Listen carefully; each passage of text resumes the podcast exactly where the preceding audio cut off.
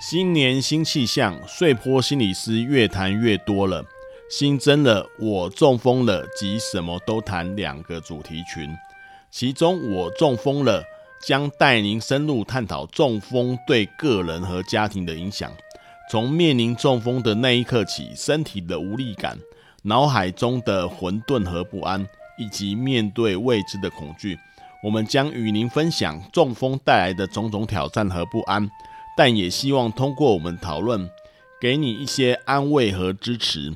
而进入复健阶段后，挑战并未结束，复健过程中的种种艰辛，从一点一滴的进步到不断的挫折，我们将与您分享这个过程中的喜悦和烦恼，并希望给你带来一些勇气和坚持。什么都谈，就是什么都谈。当然，原本谈情说爱的内容也是会持续下去的哟，仍然持续关注于亲情、爱情及家庭的状况。这三项主题群会不定期轮流出现在碎波心理师的 Podcast 中，别忘了定期收听碎波心理师 Podcast，让我们一起探索心灵和生活的无限可能性。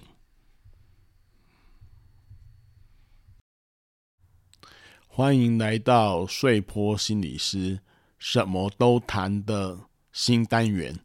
什么都谈呢？顾名思义，就是什么都谈啊。那我会谈一些临床心理的概念啊，或者是流行戏剧的心理学看法，等等，或者是一些时事啊、一些现象的心理解析，就是杂谈呐。其实什么都谈呐，瞎聊。这个。这个单元给我们了无限的可能性，那我们也谈一谈。但是作为什么都谈的这个单元的第一集呢，我要谈谈一篇文章。这篇文章哦，就是因为很多人对心理智商跟心理治疗非常好奇，因为你在做内科、外科手术的时候，都可以去查 Google 说。内科手术是怎么做？外科手术怎么做？只是你你的技巧你不会，需要医生执行。但是原理你大概知道，换心就是把心脏换掉。但是你没有这个技术，所以你必须要到医院。但是心理智商跟治疗呢，很少人谈它的原理，也不知道它在干什么。然后常常一个想法就是两个人关在一间密室里面，然后隔了一小时有一个人出来的，心情很愉快。那到底里面发生了什么呢？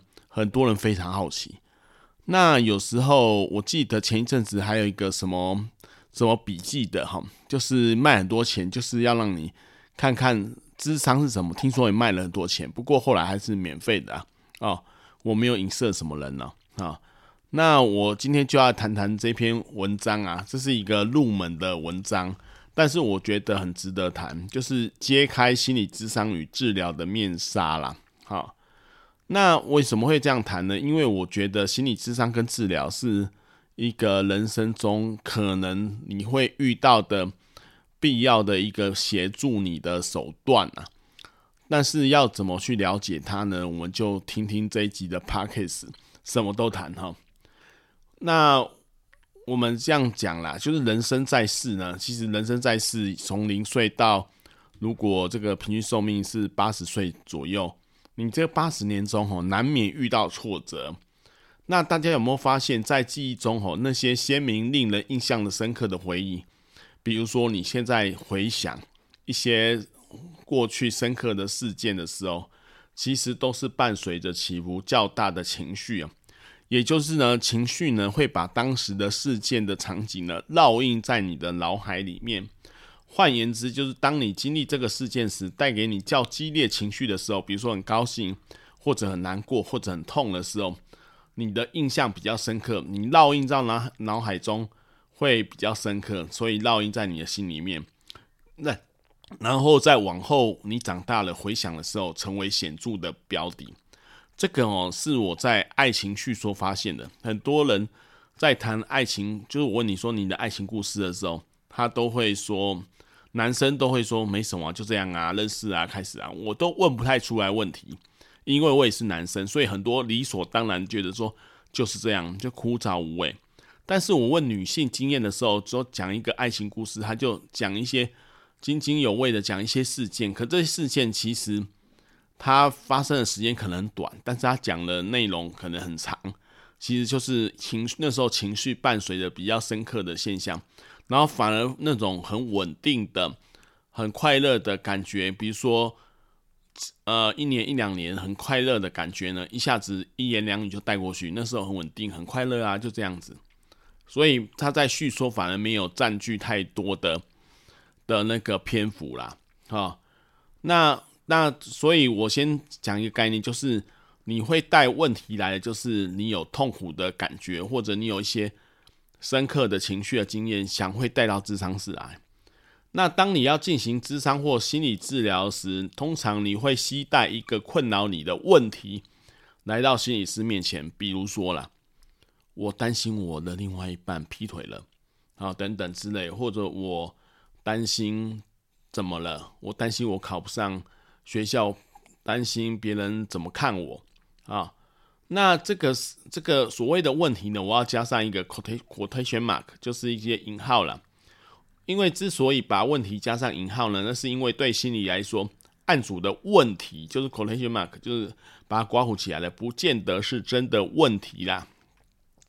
比如说哈，我们这样讲，一位有忧郁情情绪的孩子，好，就是我们表面上是这样描述的，这个孩子有忧郁的情绪，真正的问题可能不在可见的忧郁忧郁情绪里，虽然他是被我们带过来说啊，这个孩子很忧郁，而在于他的爸妈闹翻了，每天吵架，他很烦，每天都争吵，而且爸妈两个人都有意无意的。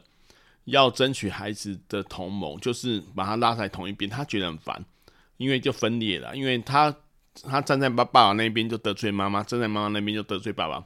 有时候他在爸爸面前说爸爸的话，在妈妈面前说妈妈喜欢听的话。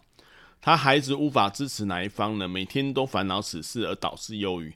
所以虽然他说这孩子很忧郁，但是我们不见得要治疗忧郁，我们要调整他的家庭的系统的结构的互动方式。比如说他爸爸妈妈的和谐，这样他的忧郁情绪就会自然就不见了啊、那所以说呢，案主来到心理师面前叙说他的烦恼时候，心理师就会很注注意的听。为什么呢？因为主要是听案主的问题怎么被描述。因为在生活过程中是三 D 立体的经验，这是一个比喻啊，就是我们在一个现场的时候是三 D 的，就是有。点线面三就是空间这三 D 的立体的经验，但是案主描述问题的时候，他已经把它扁平化了，他已经采取了某一个视角在叙说过去的生活经验，也就是我们在彼时彼刻 day and then day and then，然后他是把彼时彼刻 day and then 带到此时此刻来说，本来是在现场三 D 立体的生活经验被抹平在某一个视角的直线时间性。而成为有因有果的叙说，形成案主的问题。那心理师据这个方面呢，据他怎么说的方式呢，来了解这位个案或这位案主呢，是采取哪种视角来过生活，用哪种角度来截取他的生活资讯。我这样说可能还是有些人不太清楚。我做个比喻好，这就好比一个人迎面走过来呢，发型设计师会注意到此人的头发的形式。而服装设计师会看到此人衣服穿搭的品味，但他们看的是同一个人，却在心中留下不同的印象、意向。那心理师就是注意到案主怎么说呢？他怎么观看的视角，初步了解案主呢？他是怎么截取这个生活经验？他的框架，他的认知的框架为何？就是说，在现场的生活的东西呢，就是是一个资料，但是被他截取。变成记忆之后，他是用一个框架来截取，也就是说，他戴上一个有色的眼镜啊，也可以这样讲。那这种这种有色眼镜呢，就是他的框架，又会他的生对他的生活造成什么样的影响？比如说啦，就是有一个人很在意他自己的好坏的时候，他每每次听人家讲话呢，就会觉得，哎，他又是不是在批评我？他又是不是在在不喜欢我？所以他常常在。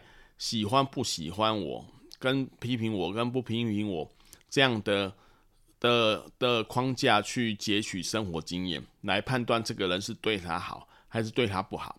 好，这个这就是一个理，这是一种一种现象。那我们心理师就会来听这个，他是用这样什么样的的经验来截取哈，然后再来看这种视角是否有盲点，比如说爸妈只看见孩子外显的忧郁情绪，却看不到他们身在其中相互争吵造成的影响。所以心理师在执行心理咨商与治疗的时候，第一个是对提案主提出的问题呢，就是我刚刚讲有加引号的问题嘛。重新定位，并且评估他这个到底是不是问题啊？他的他是不是？他说他担心不被爱，到底是他的担心呢，还是还是其他的问题啊？这会去重新定位跟评估，形成问题的假设阶段。他尽可能要案主多说一点，所以通常我们在前一两次或者前三次的时候都。让案主说很多，为什么？因为因为要来，因为让他多说一点这些叙说资料呢，来建立这个他内心对此案主问题假设的完整性，也就是心理师要开始建立，诶，他他为什么这样说？是不是他是不是经过某种框架才会这样说？所以他会看看出他这个他自己都不知道的一种潜意识的一个框架，或者这种，所以他他会去评估了哈。当然，心理师的问题假设有很多不同的心理咨商与治疗理论在支撑呢。因为我们治疗学派实在太多了，有严格说，我听以前我学习的时候就听说过有三三两三百种。那现在那时候还有九大门派哦，那现在可能更多了。那这这里就是心理师专业的部分，不足以跟外人道也啦，就是没办法，我们不是上课啦，只是让你了解说。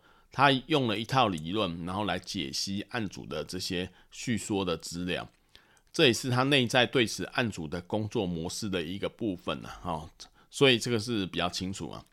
那带到问题假设整全之后，整全就是整体完整完全之后啊，就是带到一个阶段了哈，也就会进入咨商与治疗阶段。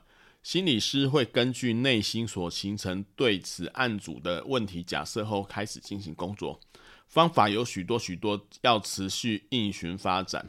一样这样的技巧呢，是要训练的，不是说你知道哦，就是这样做就好了。但是这你这样，你就让你知道外科手术怎么进行，但是你不会外科手术啊，因为这是需要训练、需要技巧。你你要知道，你知道要放松，但是你不会放松啊，所以要心理师引导啊。这也是心理师的专业。比如以前述例子来说，哦心理师可能要求孩子爸妈观察他们之间吵架的频率和强度，与孩子忧郁的表现相关，可能让他做这样的连接，让他们去了解他们是不是影响了孩子的忧郁，或者要求爸爸妈妈对孩子说一些必要的话。必要的话，那这些话有很多理论啊，比如说家排常会说。我们的事与你无关呐，哈，就是你只要专心当孩子就好了，不要理会爸爸妈妈。就是明白的要跟他讲，这些方式可能依着心理师对案主的认识所形成的灵光一闪的办法。我讲灵光一闪，就是有时候突然就有这样的灵感，然后我们就用了这个办法，然后再继续后续的几个会谈。那我刚刚讲的很隐晦哦，灵光一闪，你可以参看我方格子。心理显影的文章，灵光一闪啊，这个可以去搜寻一下。如果你对这个有兴趣的话，然后我们在后续的几个会谈会观察这些成效是否有效了，这这些运行是否有效，是否运行有障碍这个过程呢、有时极为艰辛啊。为什么呢？要因为要绕过案主意识的防卫，因为你有时候跟他讲说你不能这样想是不行的，那太一般了，显示不出心理师的专业。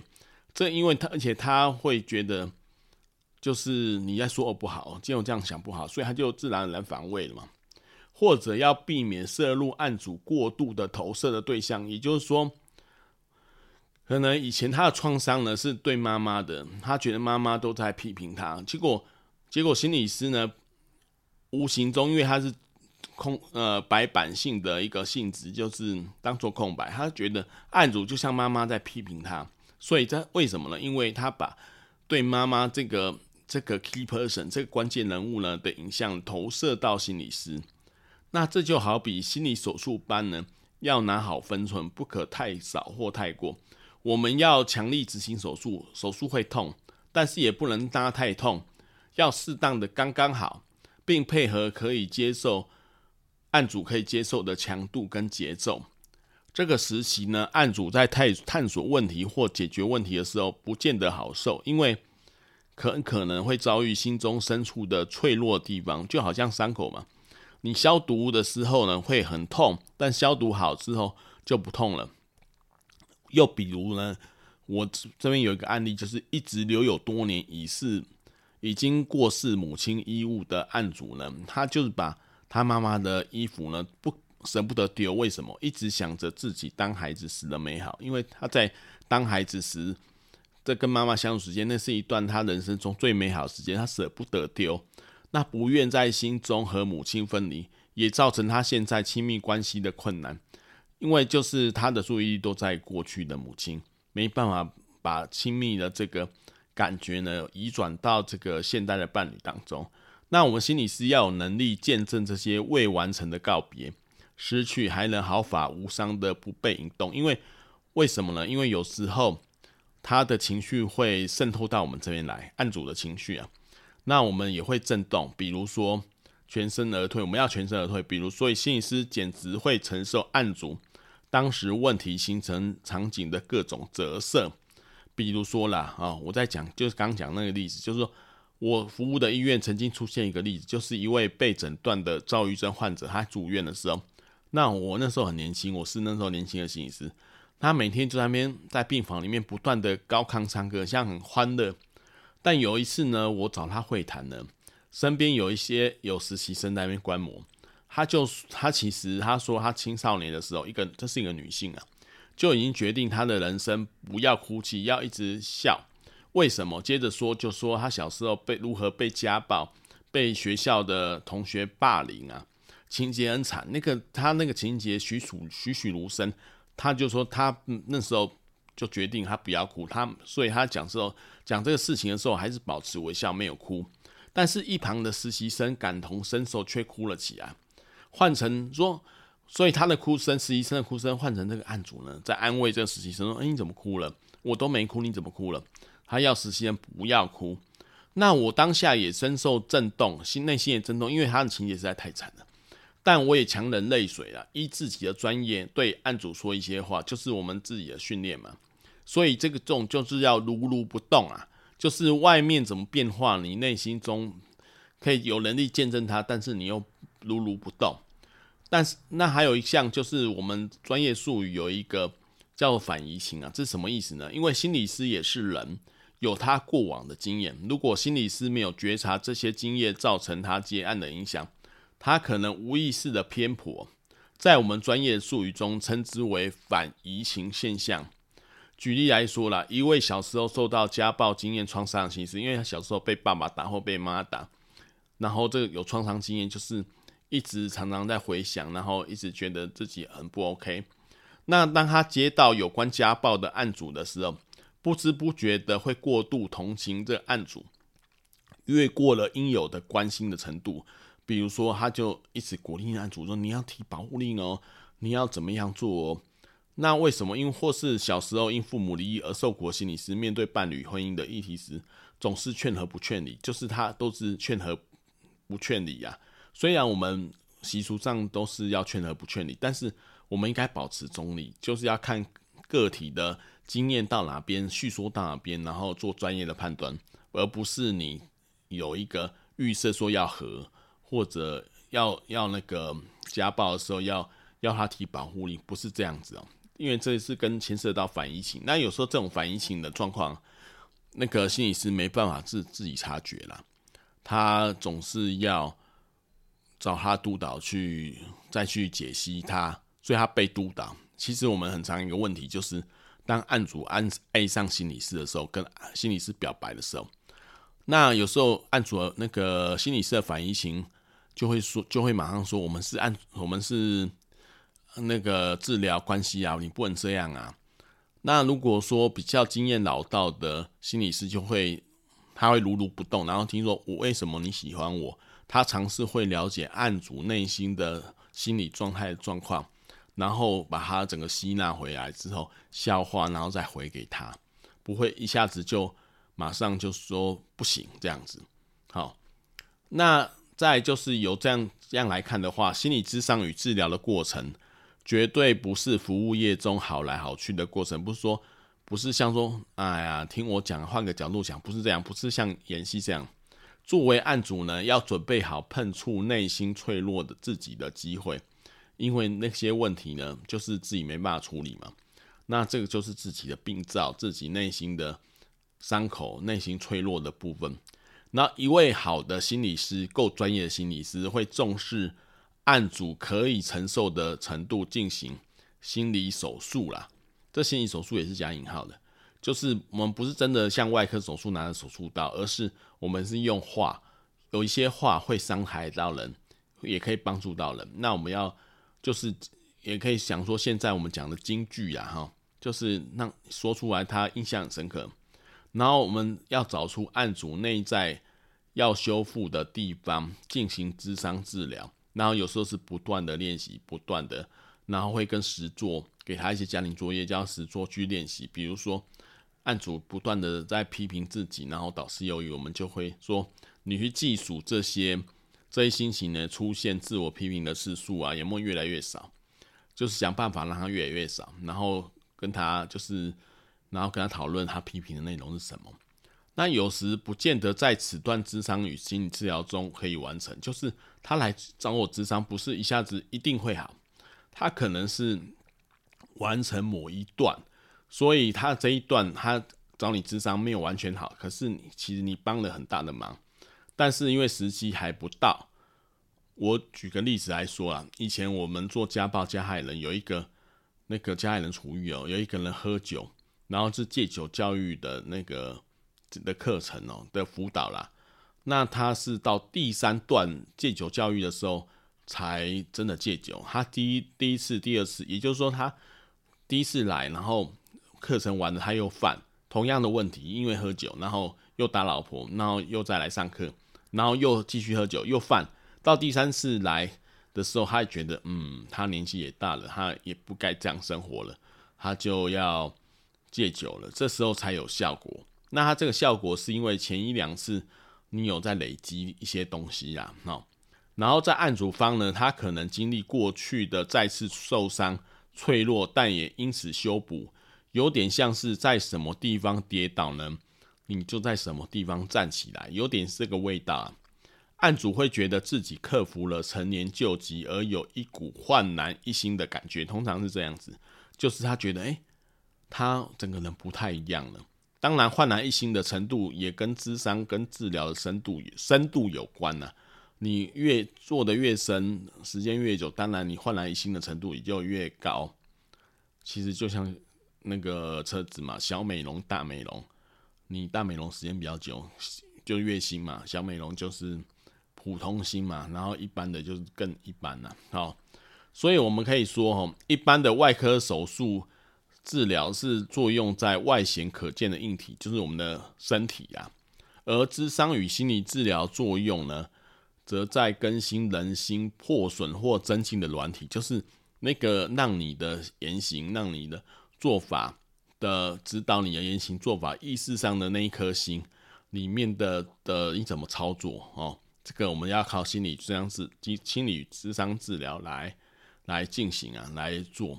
比如说，我就像我举一个例子啊，比如说我中风了，我在大前年中风了。那我中风了这个事情呢，硬体上都是我中风都不能起床。那我有一段时间呢，非常的沮丧啊。但是我如果保抱持着一些不怪罪别人的的那种态度，然后就是要复健，我后来是采取这种态度啊，我就可以比较容易复健的起来。同样是中风，但是因为心态上不一样，心情上不一样，有时候这个心情上不一样，就需要心理师帮你协助你去发现或者去。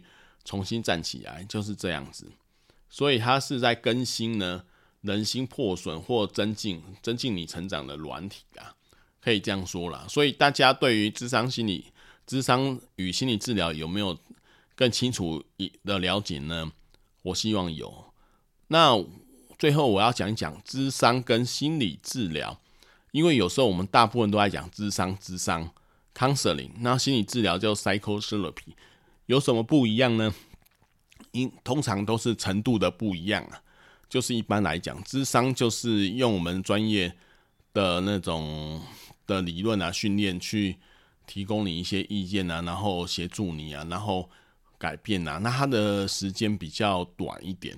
那心理治疗治疗对应的是疾病，因为你的问题已经变演化成疾病了，比如说忧郁症，比如说这个各种奇怪的症状，那我们就要用心理治疗。可是这两个的理论呢，背景很多的训练背景后背后是一样的，所以心理治疗有一种就是说，如果你带着心理疾病的诊断来的话，它比较是临床心理师的训练都有都有 cover 到啊。那智商的话，应该也也是有啦，但是它可能就相对比较在一般的心理状况。但这两种呢，都是智商心理师，都是心理师哦，临床心理师。可以去执行的状况，所以你找智商心理师或临床心理师都可以啊。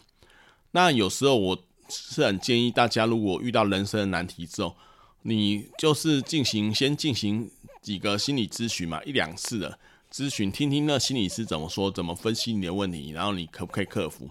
如果不行，再再持续做智商跟心理治疗，这是一个比较好的方法。但是现在心理智商跟治疗也蛮贵的。我说真的，那健保是太压抑了这个价格，所以回归市场机制的话，有时候一小时要两千，要三千块都有啦，甚至有三千五，还有五千块的更也是更有，所以大家就看看看自己可以应付的状况，我是觉得还蛮值得的啦。好，那今天的 podcast 就到这边了，希望大家对咨商与心理治疗有一些概念。那我们下次。见哦，我那最后我还是要讲一下这一篇文章，其实在方格子的心理显影的沙龙，穗波心理师心理显影上有刊载。如果我讲的不清楚，你可以再翻阅文章来看看。OK，拜拜。本节目碎波心理师谈情说爱，原则上会在每周五下午四点更新。欢迎做我们的干爸干妈，抖累我们的节目，让我们的制作可以持续下去哦。